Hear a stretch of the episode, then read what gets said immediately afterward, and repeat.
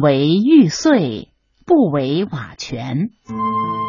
公元五五零年，北朝东魏的孝敬帝被迫将帝位让给专横跋扈的丞相高阳。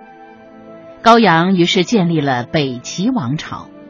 为了以绝后患，心狠手辣的高阳又毒死了孝敬帝和他的三个儿子。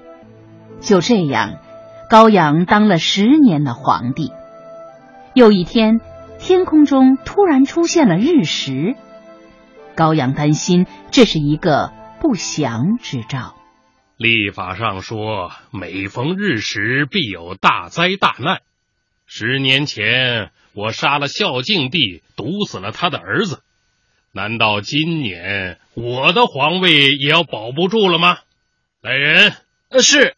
你说，西汉末年，王莽夺取了刘家的天下。为什么后来光武帝刘秀又能把天下夺回来呢？呃，这、这、这、这，陛下，这这要怪王莽自己了。谁叫他没有把刘氏宗室全都斩尽杀绝呢？嗯，有道理。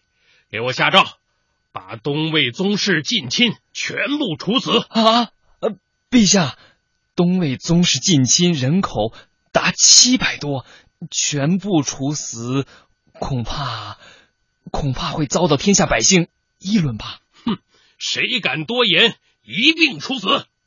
凶残的高阳下令处死了全部东魏宗室近亲。消息传开后，东魏宗室的远房宗族也非常的恐慌，都害怕什么时候高阳的屠刀会砍到他们头上。哎呀，这可怎么办？皇帝下一个肯定拿我们开刀呀！是啊，我们只是远方宗族，以前也没享受什么皇族恩泽呀。哎呀，快想想办法，有什么办法没有啊？这时，有个名叫袁景安的县令想出了一个办法。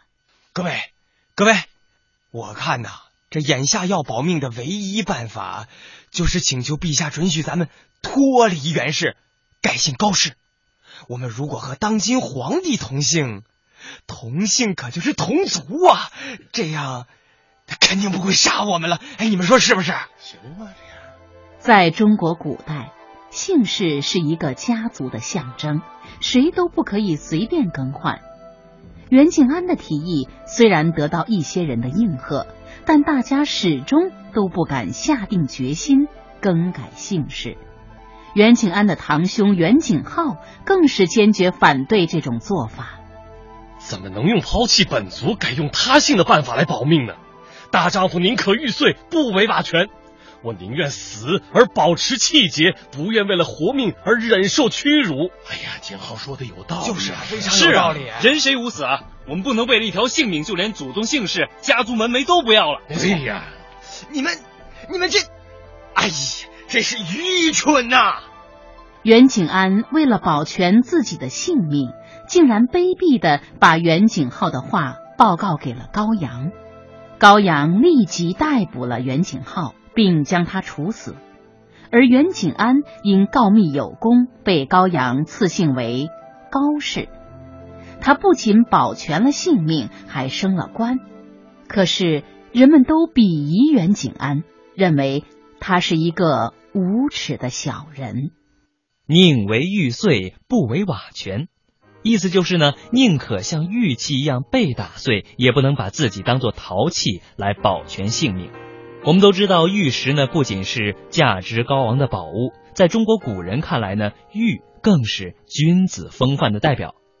在中国古代呢，只有君子才有资格佩戴玉的。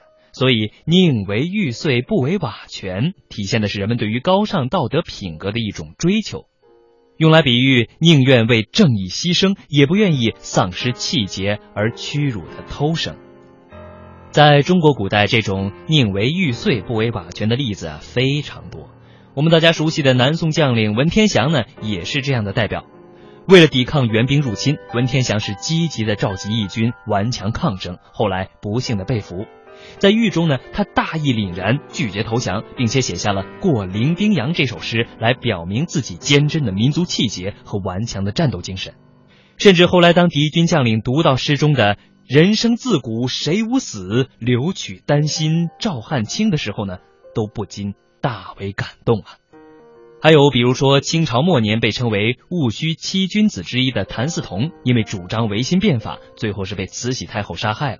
据说呢，在狱中，谭嗣同镇定自若，还写下了“望门投止思张俭，人死须臾待杜根。我自横刀向天笑，去留肝胆两昆仑”的这种诗句啊。就算是到了最后行刑的时候，他仍然是面无惧色，临终时还大声的说：“有心杀贼，无力回天，死得其所，快哉快哉！”大家想想，这种舍身报国的英雄气概，真的是让我们这些后人为之敬仰啊。